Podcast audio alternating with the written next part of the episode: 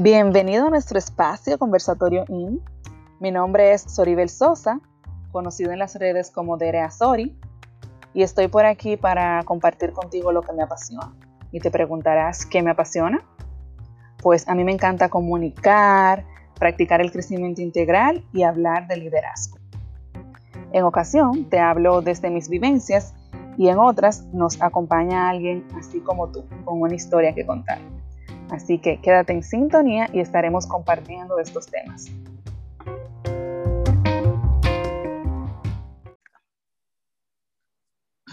Hello, bienvenidos al episodio número 44 de Conversatorio En esta ocasión traemos una entrevista. Yo tenía varios episodios que estaba sola grabando reflexión, o sea que mi invitado de hoy, y ese invitado de hoy es una persona muy especial, es un amigo que hemos recorrido parte de la trayectoria profesional juntos. Le apodamos el terrible en el grupo, ya ustedes se pueden imaginar, el terrible del grupo, que cuántas anécdotas habrán por ahí. Así que bienvenido, Rinaldi. Gracias, Soribel. Un placer aquí acompañarte esta noche en tu proyecto personal. Yo estoy feliz. Señores, júntense con gente dispuesta, colaboradora. Puedo decir eso de Rinaldi. Yo te escribí anoche, antes de ayer, mira, quiero grabar un episodio contando tu historia y vamos, vamos a darle. Entonces, ya ustedes saben que este Ay, Dios mío. y yo asustado. De compartir personas comunes, que no son gente famosa, pero con una trayectoria extraordinaria que nos pueden inspirar. Entonces, yo te conozco muy bien. Tengo muchos cuentos tuyos por ahí que puedo soltar a lo largo del oh, Señor. Pero. Oh, señor. Le escucha los que están aquí. ¿Quién es Rinaldi? Cuéntanos un chiste. Bueno, bueno, Rinaldi es un bueno, porque terrible. Rinaldi es un joven de unos 30 años, joven aún, que ha pasado por unas cuantas, eh, vamos a decir así, vicisitudes en el camino para llegar orgulloso de un pequeño de un año llamado Marco de Jesús. Eh, tengo, soy médico de profesión, médico de corazón, como, como digo siempre, por vocación. Eh, luego de esto hice la maestría en gestión sanitaria eh, y también me especialicé en el campo de la epidemiología hasta, hasta la fecha. Eh, en lo que más me he especializado ha sido en la epidemiología y últimamente en la investigación clínica eh, también un poco incursionando en ese mundo, para aportar mi granito de arena a la sociedad desde ese ámbito. Sí, entonces me has dado un resumen breve de tu trayectoria profesional, pero yo quiero que en este episodio contemos de ese Rinaldi, nos vamos un poquito atrás a esos años de colegio, cómo era esa época, a luego pasar la universidad y llegar, mi amor, a ser estudiante de Harvard. de Harvard. claro. Bueno. ¿Tienes un estudio avalado eh, por Harvard? avalado no, en Harvard. Ah. Ven, por eso, por eso soy el terrible. Por eso, por eso. Sin dejar de mencionar el ah. premio de la juventud de este año, o sea que mucho que aplaudir. Oh, Señor. Vámonos Dios mío. Bueno, ¿qué te digo? Yo siempre fui. Que antes de empezar con tu trayectoria eh, eh, profesional, me gustaría que nos cuentes un poquito de qué te feliz, qué te gusta. Bueno, a mí me gusta mucho compartir con mis amigos, eh, reír un buen rato. Me gusta mucho viajar, aunque en este momento estamos atados eh, me gusta también conocer nuevas personas, nuevas culturas. Eh, me gusta también la lectura, eh, específicamente géneros literarios de fantasía y cosas así. Me llama mucho la atención esto de, esos mundos mágicos y donde la persona se muestra realmente como, como deberíamos ser eh, en, algún punto de nuestras vidas, donde somos el héroe, donde podemos ayudar a los demás sin pensar en, en qué dirán de nosotros y esas cosas. La honestidad. O sea, Rinaldi, si, si algo, alguna característica tiene mi amigo el terrible, es que es honesto. A veces me paso de honesto. recuerdo, o sea, nunca puedo dejar de pensar en esa anécdota de cuando tú andabas con su sombrillita, con tu paraguas, porque no era una sombrilla. era un paraguas. Que te relajábamos. Ajá, un paraguas. El don, le decíamos don, porque él con su cuadrecito y siempre bien puesto, y su paraguas. Activo, preparado para todo. Vámonos para allá, esos años de colegio. ¿Cómo era Rinaldi en el colegio? Bueno, Rinaldi en el colegio, yo siempre fui el tranquilo. Eh, aplicado, ¿qué te digo? Yo nunca no puedo decir que era aplicado. Yo digo que soy inteligente o, se dice que soy inteligente por eso, porque nunca fui aplicado. Yo era el que le gustaba hacer la tarea de última hora, eh, el que le gustaba preguntarle a los demás ver qué habían hecho. Em, siempre me preocupaba, sí, no era que, no era sinvergüenza, por así decirlo, pero no era aplicado esa, palabra creo que no me define. Eh, siempre fui el tranquilo o el que llamaba a la razón del grupo y que todavía a la fecha mis compañeros de colegio siempre me, me se refieren a mí en ese sentido. Porque siempre que había algo como que estaban tramando algo, yo siempre era como el que no, espérense, señores. El agua fiesta. El agua fiesta sí, el Agua, el agua fiesta. Pero si ya todo el mundo entraba en el coro, pues entonces Rinaldi ahí también. Tan, tan, tan. Pero no, nunca fui el que iniciaba el, el, el desacato, ¿no? ¿y cómo tú decidiste que ibas a estudiar medicina? Yo, bueno, desde pequeño, usted sabe que siempre a los niños le preguntan qué quieren ser cuando sean grandes. Yo siempre dije que quería ser médico. Yo nunca tuve otra profesión. Siempre, siempre, siempre dije que quería estudiar medicina. Yo asumo que digo que decía eso porque eh, cuando pequeño yo fui muy enfermizo y siempre estaba en el médico, siempre estábamos en consulta, siempre yo veía a los doctores con su bata blanca y, y pues yo, yo entiendo que eso me llamó la atención aparte de la vocación de servicio, siempre me ha gustado ayudar a los demás. Y pues pienso que la mejor forma de hacerlo era ayudando a, las personas a encontrar salud. Por eso estudié medicina. ¿Cómo fue ese proceso? Salir del colegio e iniciar bueno, bueno, miren, yo... Algo, algo importante en tu vida? Lo primero es que yo hice el bachillerato técnico eh, en un politécnico que no había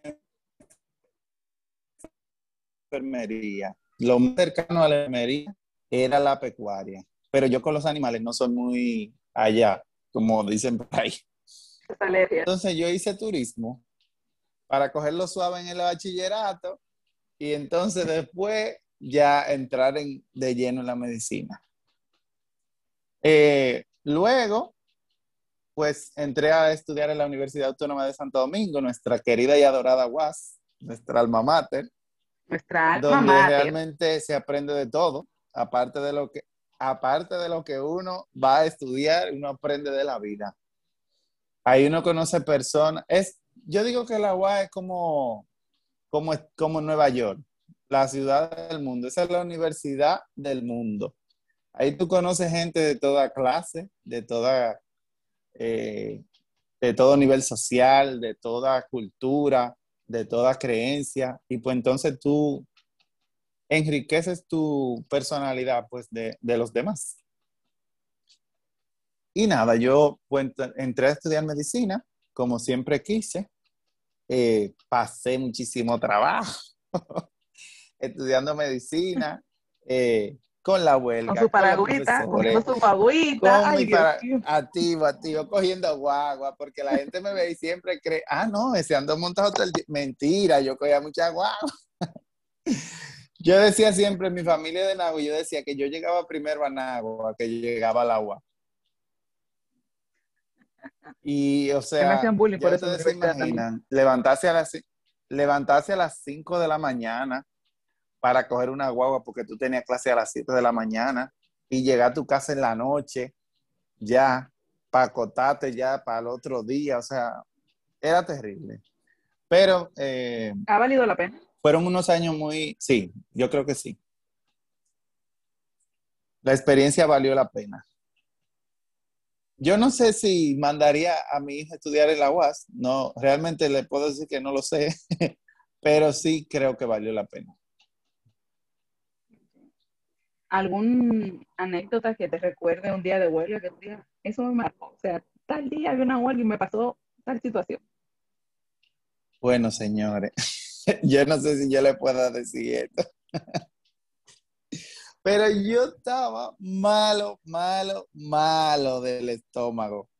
Y se armó esta huelga. Ay, Dios mío, Señor Jesús. Yo no encontraba cómo salir para llegar a mi casa, señores.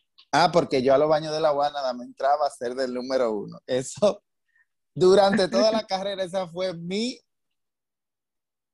regla que no se rompió. Y yo decía, Dios mío, pero, pero ¿y cómo es que yo voy a llegar a mi casa?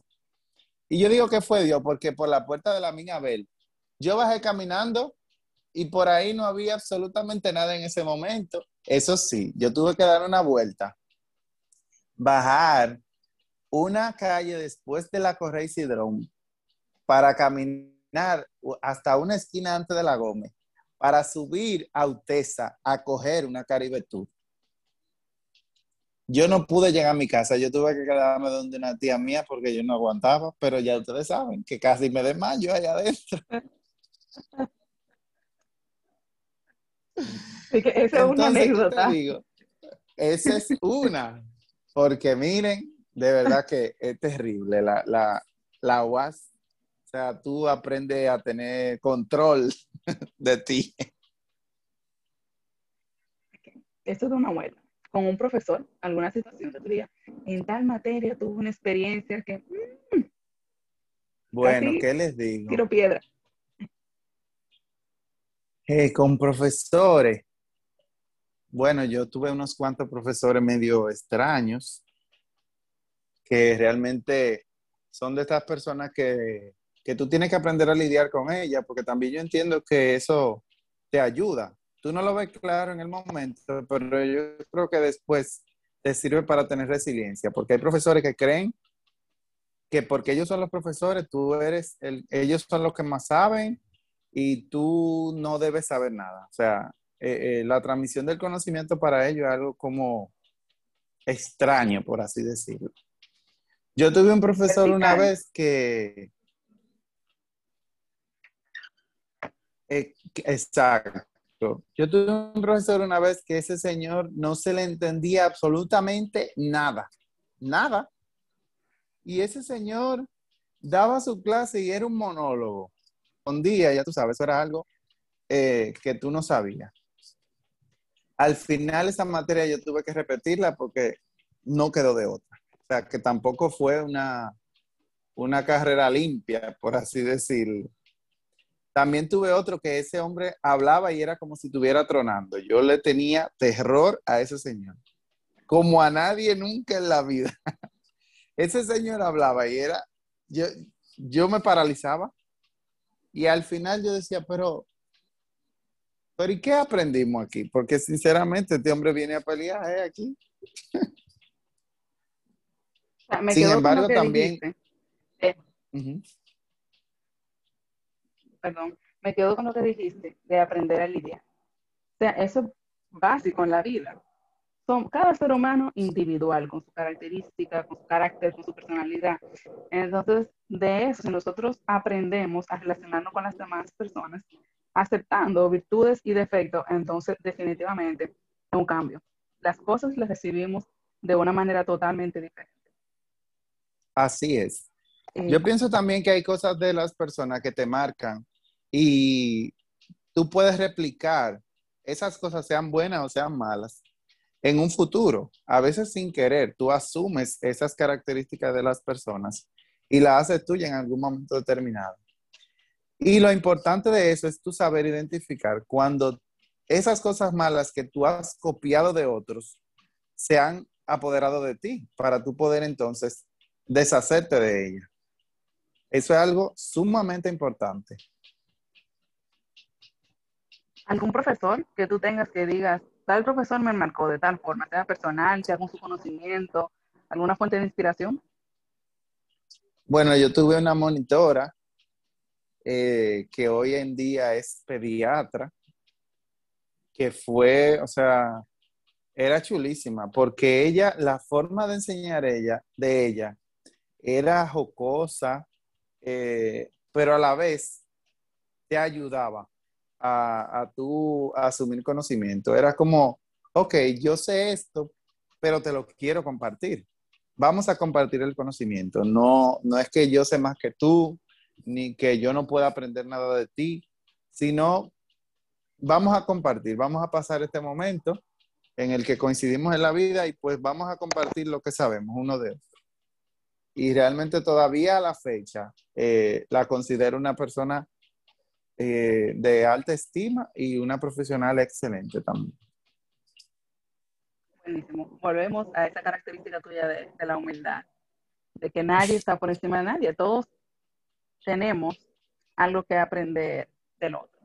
Entonces, vámonos un chin de la UAS, del internado. Vamos a, antes de salir de, de la UAS, a hablar del internado, esas rotaciones. Del internado. Ese primer día, Bueno, pero- pero antes del, del internado, ese primer día tuyo en un hospital, así a ver pacientes, ¿te acuerdas?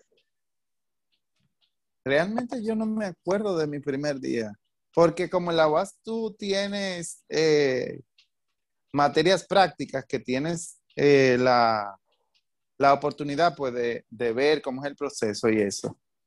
Eh, y como yo le, como te dije ya, cuando pequeño ya yo conocía lo que era una consulta, ya desde el otro lado del paciente. Ajá, el mundo hospitalario, pues no recuerdo así el primer día donde yo haya atendido a una persona. Pero sí recuerdo que, que, por ejemplo, mis dos primeros ciclos del internado fueron en San Cristóbal, en el Juan Pablo Pina, que era Pina. un chiquero. Señores, ustedes no saben lo que es un chiquero. Ustedes tenían que ir al PIN en ese momento, porque ya no, ya eso es un hospital de referencia. No, no, no, no. Eso era terrible. O sea, ahí te llevaban la gente baleada y allá se iba y se armaba el lío ahí adentro. O sea, también ver cómo tú podías ayudar a la gente. Eh, pasaron muchos casos que todavía a la fecha los recuerdo. Eh, una vez me encontré una persona que era de aquí, de, de mi, de mi barrio, de Jainamosa, en San Cristóbal, que fue porque se cayó de un motor no sé dónde. Dije yo, pero ven acá, ¿y qué hace este muchacho tan lejos de su casa buscando problemas? Pero sí, fue muy emocionante. Yo recuerdo también que, eso sí, siempre, siempre lo recuerdo. La primera vez que entré a una cirugía en el Pina, me desmayé. Sí, Y yo- yo no me acordaba de eso. Sí, sí, la primera vez me desmayé. Caí que como un zapato. Y yo le decía, yo recuerdo que yo le ¿Dónde decía, doctor, doctor, yo me estoy poniendo malo. Y decía, y justamente entró otro de los doctores y le dice el doctor que está operando, le dice, doctor, eh, ayude al otro doctor ahí que se está poniendo medio malo. Y no bien el señor, el otro doctor que entró, se había puesto detrás de mí cuando ya yo borré. Cuando yo volví a abrir los ojos, ya me tenían en el suelo con los pies para arriba. Un desastre. Experiencias, vivencias que nos hacen sí. crecer realmente. Así es. Entonces, pasamos de la UAS, el internado, algún evento con la tesis, o eso fue chilling. Parece que a ti te fue bien en la tesis, porque tú, tú, has seguido estudiando. y estudiando, y estudiando, y tesis, tesis, tesis, proyecto y proyecto. Miren, yo le puedo decir que en la UAS yo fui de los privilegiados, por así decirlo, porque siempre, nunca tuve problema con, con que no me salía la materia, con que este semestre nada más puedo dar materia. No, yo incluso terminé antes del tiempo la carrera. Y fue por eso, porque siempre me salía mi materia bien, a tiempo. Uh. Y yo decía, señores, yo siento miedo porque en algún momento yo siento que la UAS va a hacer algo conmigo. Ah, pues ese momento era la tesis. Ese momento era la tesis, señores. Lo primero fue que nada más que eh, los grupos eran de tres y yo tenía un compañero porque todos mis demás compañeros que con lo que yo podía hacer tesis ya tenían su grupo. Eh, solamente éramos dos. Y la UAS, cuando eran dos personas, te asignaba otra persona. A nosotros no asignaron, señores, yo, yo no sé, pero miren. ese cuando yo te hice esta pregunta, yo no me acordaba de ese episodio. Era un bodoque. Yo creo que tu subconsciente sí se acordaba, Soribel, porque mira, eso es algo que no se olvida. Señores, ¿ustedes saben lo que es una gente que ni lava ni presta la batea?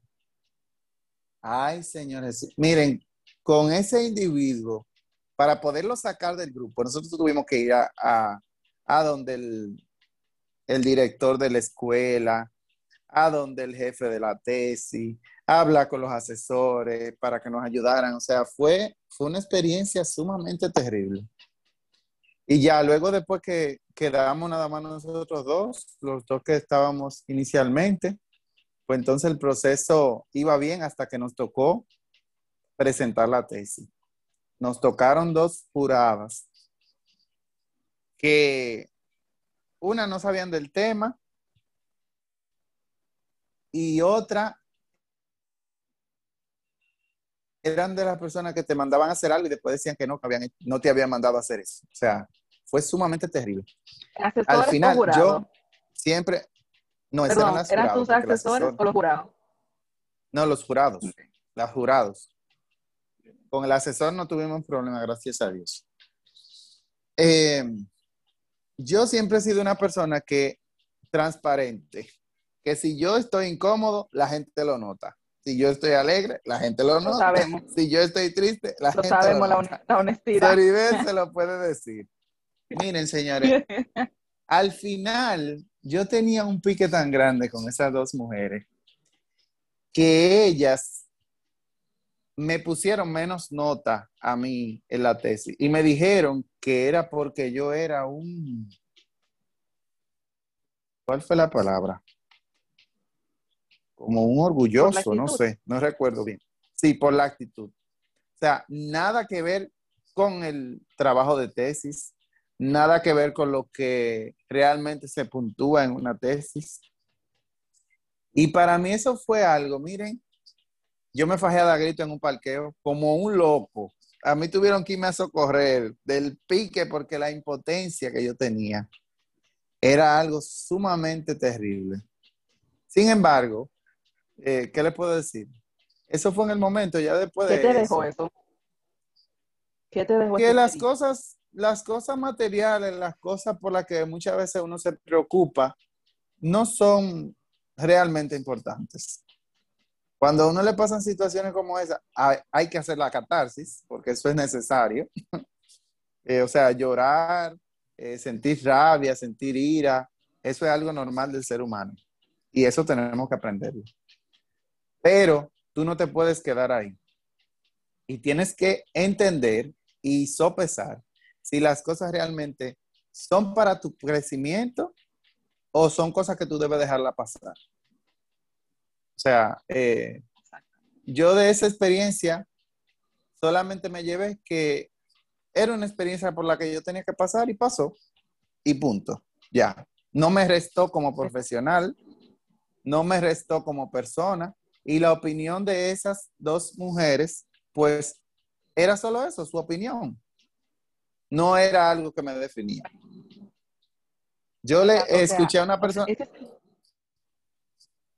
¿Sí? ¿Qué es eso? ¿Escuchaste a una persona? El highlight del, podcast. Es que ya podemos cerrar aquí. Que la opinión de las otras gente no te define. O sea, ¿cuánta gente por ahí con metas, con sueños, con caminos tronchados por eso? Porque simplemente se dejan escu- escuchar Sí. una opinión externa que no tiene ninguna validez. Yo Hay que escuchaba, te tener- uno decía. tiene que tener. Yo escuchaba, te decía, una persona hace un tiempo que decía que cada quien carga con un saco de basura. Cada quien, o sea, todos y cada uno cargamos con un saco de basura.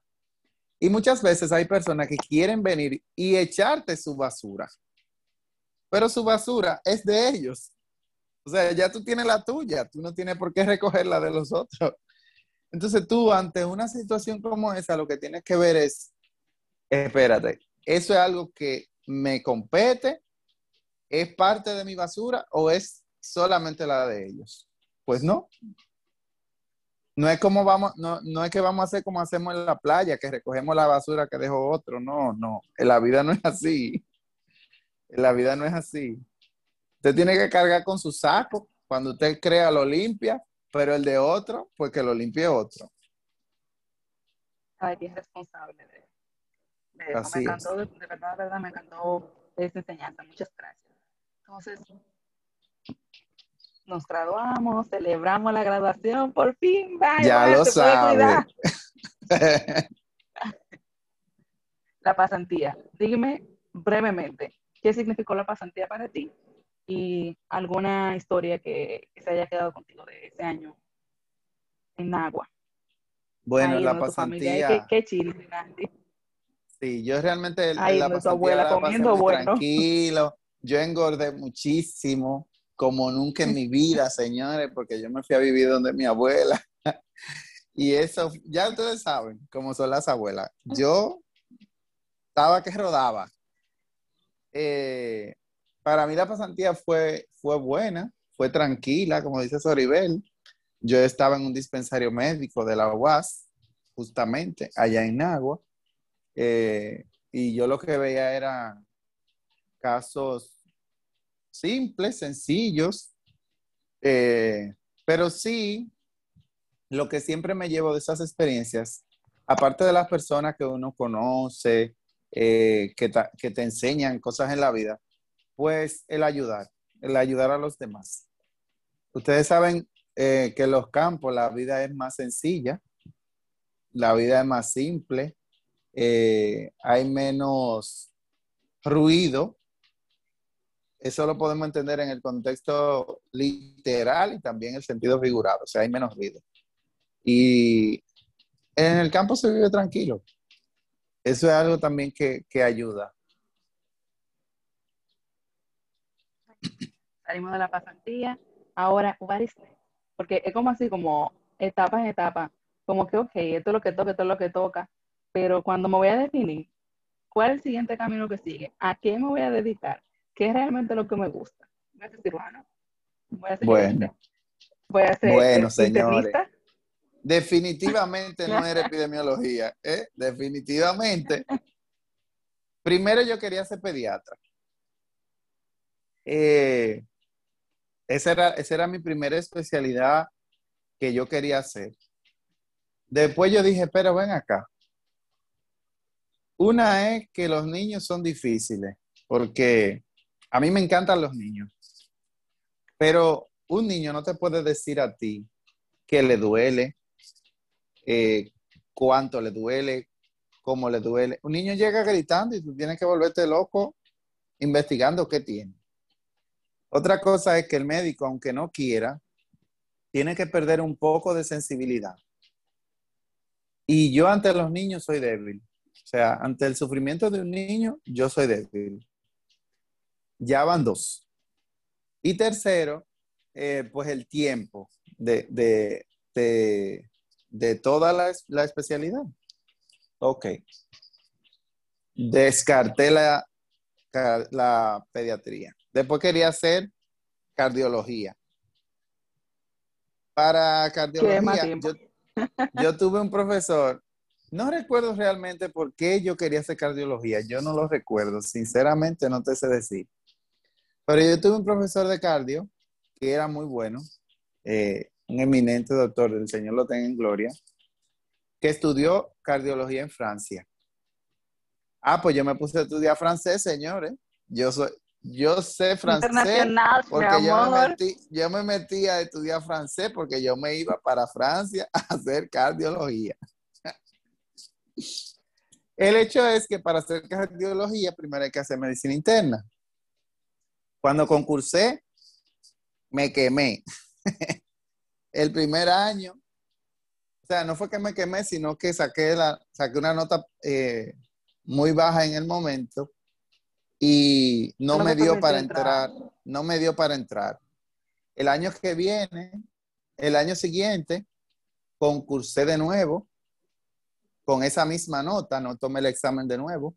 Concursé con esa misma nota, pero ya no quería cardiología. Ese año quería fisiatría.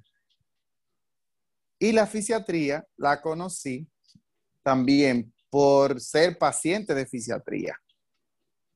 A mí se me salió, se me luzan los brazos, se me luzan los brazos y en una de esas luxaciones recibí terapia y pues conocí la fisiatría, me gustó y quería hacer eso. Pero ¿qué pasa? En el país solamente hay como dos plazas. El año que yo concursé, abrieron una en Santiago y ahí cogí yo para Santiago. Di que a concursar, que me iba a mudar para Santiago y de todo.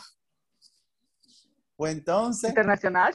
Si no era Francia, era cualquier otra ciudad. Eran, Éramos siete. El caso es que yo no quedé, quedé en cuarto lugar de esos siete y no pude entrar. Pues entonces ya en ese trajín comencé a hacer la maestría eh, como algo para no perder el tiempo y sin embargo encontré en la gestión una buena opción y ahí eh, hice mi especial, mi maestría y entonces luego comencé eh, a trabajar en epidemiología. Mientras estaba haciendo la gestión, comencé a trabajar en, epidemiología y pues en eso me especialicé. Una pregunta, Renato. ¿Es verdad que aquí en República Dominicana solamente salen adelante los que tienen enganche? ¿Las becas son solamente para los hijos de los funcionarios políticos? Bueno, señores, miren, yo soy un, un vivo ejemplo de que eso no es verdad. no es verdad, porque mis padres no son políticos, yo mucho menos. Y miren, a mí me dieron la beca para gestión, que la hice online y una parte presencial en España. Que allá nos juntamos Oribel y yo, mientras Oribel también estaba haciendo su, su El turisteo. El turisteo en medio, porque también, señores, hay que sacar su tiempito para uno eh, disipar la mente, no es tampoco que nos vamos a volver locos, no. en ese momento... nuestra, un extracurricular, déjame decir nuestra curricular. Aquí llegó, aquí, llegó el señor. Ay, Dios mío, déjame saludar a Jan. Hola, mi amor. Un paréntesis aquí, pero que esto es una cosa riquísima. ¿Cómo estás? ¿Cómo tú estás? Eh. Bien. ¿Oíste? ¿Qué? Ay, Dios mío, ¿me lo como? sí. Cerrando paréntesis, yo sé que ya vamos a tener allá por ahí de fondo. Uh Que uno tanto que se compleja aquí, que hay que si no un taxi, que como yo voy a andar con una maleta a pie, y por ahí andaba uno con su maleta y haciendo su, su turisteo, y del aeropuerto a, al hospedaje, en metro, o sea, cero complejo, mi gente, hay que aprender Airbnb, señor, en cuartico. Se oye bonito Airbnb, pero son cuarticos que ni en su casa duerme uno así. algo, que yo siempre, algo que yo siempre he dicho y algo que yo siempre me ha chocado es que cuando uno viaja eh, y ve las otras culturas y uno ve, por ejemplo, las casas y ve que la gente no tiene carro y ve eso y y tú dices, pero ven acá, yo en mi país vivo muchísimo mejor. O sea, que uno desprecia lo rico que uno es. Porque uno es rico, señores, aquí en este país. Porque aquí el que, el que más, eh, vamos a decir así, el que vive menos bien, vive bien, pero en esos países no. O sea, la, indigencia que se ve en esos países, desde, el más rico hasta el más pobre, o sea, no es igual que lo que se ve aquí. No, no, no es igual. Entonces, cerrando nuestro paréntesis de Jan y de viaje y de turisteo, vamos a volver a conectar al punto anterior que teníamos, de si es verdad y las posibilidades que se abren para el que la busca que saquemos ese chip de que yo no soy hijo de planita, de que yo no tengo apellido, de que mi familia no tiene todos los millones. El que se prepara encuentra camino. Y por eso yo te quise invitar, Renate, porque realmente tu trayectoria es digna de admirar que estudiamos en la UAS, que se pasó la lucha que ya se mencionó, pero al final fueron unos años de, de facultad donde uno aprendió muchísimo, cultivó amistades que al día de hoy se siguen multiplicando, sí, gente que entrevistan a uno, que son bloggers y todo, ya tú sabes. O sea, eso es algo increíble. Mira, terrible, espérate, no me, de, no me desconcentre. Hiciste tu máster de gestión hospitalaria en la Organización Industrial en Madrid, y todo internacional. Next. Siguiente estudio. Es, viniste, Luego, eso te abrió la puerta de trabajar en epidemiología. luego de eso hice, no, yo entré a, hacer a trabajar en epidemiología, en la Dirección General de Epidemiología, también sin cuña, o sea, señores, en el gobierno, yo entré a trabajar en el gobierno, sin cuña. ¿A ser funcionario eh, o servidor, público? Servidor público. sin cuña, señores. Me dieron mi maestría sin cuña. Entré a trabajar sin cuña. Eh, luego ahí dentro hice el curso básico de epidemiología de campo, que es eh, una, vamos a decir así, una coalición de entidades como el CDC de Estados Unidos, eh, TEFINET, que es una organización internacional también de epidemiología, las que avalan este curso, que aquí está dado por la dirección. No, nada. Nada, un pe al contrario, me pagaban a mí. me pagaban a mí porque, porque ellos te pagaban en ese momento, eh, te daban para el almuerzo, no sé, no, no recuerdo bien. Pero, o sea, yo no tuve que pagar nada. Luego de ese, ese tiene varias modalidades. Está el curso básico, el curso intermedio y el avanzado. Luego hice el intermedio en epidemiología lo que me avala como epidemiólogo a nivel de la región de las Américas. O sea, yo puedo irme a cualquier país de la región y trabajar como epidemiólogo. Eh, y luego de esto, entré a hacer también o, con otra beca el PPCR. ¿Por enganche? ¿Por ser hijo de funcionario? ¿Por tener apellido o tener todos los millones? Nada de eso. No tuve que pagar un chele tampoco. Eh, hacer el curso por... Harvard. O sea, avalado no, ¿de, de qué? De Harvard, de la, de la Escuela de Salud Pública, T.H. Chang de Harvard, señores. O sea, no es, no es que di que no. De Jaina Mosa para Harvard. De Jaina Mosa para el mundo hacer investigación clínica. Realmente ese no es una maestría en título, pero es una maestría en la práctica. Porque es una cosa sumamente intensiva. Bueno, es de Harvard, imagínense, algo que eso es todos los días, tú tienes que estar ahí. Eh, ahí no era que no, que yo no sea aplicado, no, ahí era obligado que tenía que ser aplicado. Porque el curso te obligaba a eso. Pero sinceramente, o sea, y ver eh, el ambiente colaborativo, que es lo que prima en este curso, de cómo los otros profesionales del mundo entero, o sea, gente de Doha, de Qatar, de, de Asia para allá, gente del Ecuador, gente de Brasil, gente de todo el mundo trabajando juntos para un fin en común. O sea, eso es algo que ustedes no se lo imaginan. Y también que, que verle el lado positivo a las cosas. Hicimos ese curso en medio de la pandemia del COVID. O sea, en el momento donde el mundo entero estaba fijado, tenía los ojos fijados en todas las investigaciones clínicas que se estaban haciendo del COVID, pues nosotros estábamos haciendo ese curso. O sea, eso fue un privilegio, aparte de que el COVID ya no tenía, ya ustedes saben cómo. Confinados. Sí. Entonces, para ir cerrando, porque vamos a durar cinco horas aquí hablando, sí, sí por nosotros. Sí, yo creo que sí. para ir agotando el tiempo del episodio, vamos a hablar de ese premio, el premio de, la juventud, este 31 de enero del 2021. El Premio Nacional de la Juventud. Pero mira que está aquí, es terrible. Y yo empecé a compartirlo por todas las redes y en mi casa, miren ese Rinaldi. Sí, porque con la mascarilla nadie sabe quién es uno, señores. Y uno ahí al lado del presidente. Con el presi, ¿eh? Almorzando con el presi. Tú te das grande, terrible, ¿eh?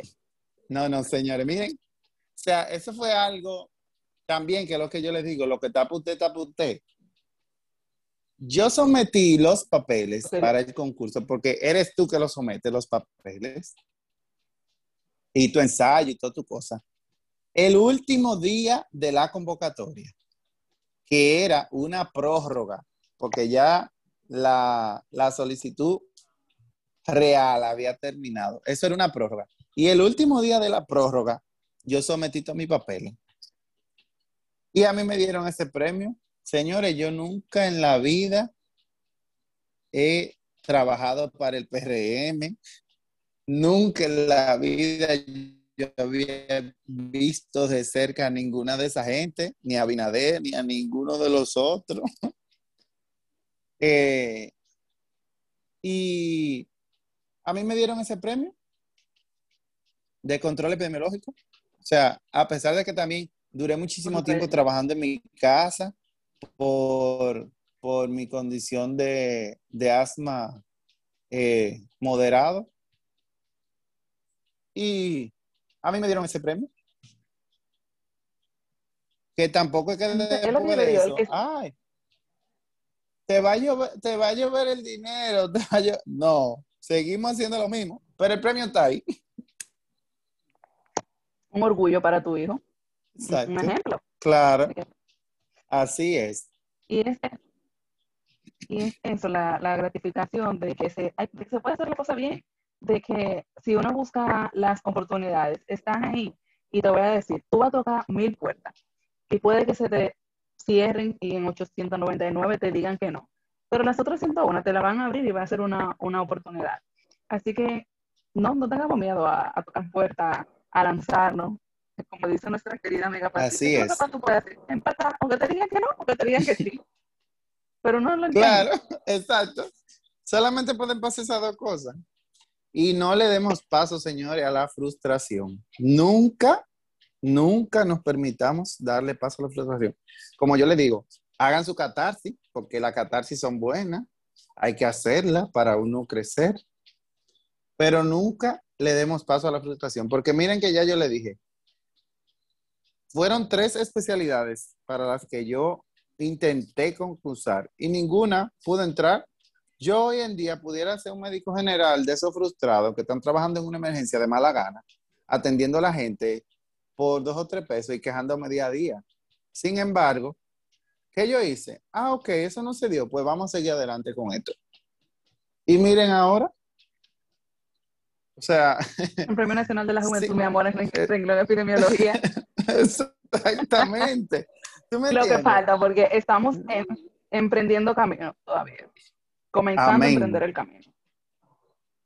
Amén. Así que yo me alegro de verdad cuando, cuando tengo que hablar, déjame decírtelo en público, cuando tengo que hablar de las personas que lo hacen bien, el hecho de tú decirme, funcionario no, servidor público, eso me hace entender que tú tienes ese chip, que realmente esas posiciones están para ayudar, para mejorar aportar en el crecimiento de República Dominicana. Así que de verdad yo muy orgullosa, Rinaldi, de que tú estés aquí y de esta trayectoria y de que seas mi amigo también, porque me gusta estar rodeada de personas que pueden ser ejemplo y que inspiran a uno, que uno piensa que, que, no, que para uno coger inspiración tiene que ser una gente extraordinaria y, y, de la NASA, pero esas historias que están en nuestro entorno son las que nos enseñan realmente. Así que tú has sido fuente de inspiración para mí y buenísimo, por eso te traje el podcast, para que puedas tocar otras vidas por ahí. Así que sigue siendo terrible. es mutuo todo, es mutuo. sigue, sigue sembrando eh, la alegría, la risa, ay Dios mío, si no se pone a recordar esa clase de fisiopatología, ¿eh? ese rincón ahí, ay, ese tú sabes, tú sabes que yo encontré la, la, el, el, la caricatura que hicimos de Super Mejía, ¿verdad? la encontré los otros días entre los papeles. ay, Dios mío, Dios mío, Dios mío. Y eso, nosotros somos de los que nos portamos bien. Sí, ya lo sabes. Eh, hemos tenido muchísimas enseñanzas en esta conversación, pero como algunas palabras de que la gente se quede con eso para despedida. Bueno, yo no sé si ustedes escucharon a mi Y que cuando, ya te escuche, perdón, perdón, perdón, y que cuando ya te escuche, y diga, ¡ese es mi papá! bueno, pues precisamente, no sé si ustedes lo escucharon a él cuando Saribel le preguntó que cómo estaba que su respuesta fue bien. O sea, siempre, señores, siempre créanse que ustedes están bien. ¿Por qué? Porque en algún momento estaremos peor o alguien está peor. Pero siempre tener ese positivismo con nosotros, pues nos va a ayudar a impulsarnos y también a ayudar a los demás porque siempre habrá otro que nos mirará con ojos de, de, de que somos una fuente de inspiración para esa persona. Siempre. Entonces, por eso nosotros tenemos que dejar de lado un poco nuestro egoísmo y tratar de tener esa chispa de positivismo con nosotros. Y que papá Dios siempre está en control. No, ese es el duro, ese, señores, el que no se agarra de ahí, señores, miren, se lo dice uno que si no fuera por ese, no estuviera hablando con ustedes aquí hoy, ¿eh? Pero si no es por ese, ya ustedes saben. Gracias, Rinaldi, y que pongan en práctica todo lo aprendido en el día de hoy. Será hasta una próxima entrega. La verdad que Amén. muchísimo esta conversación.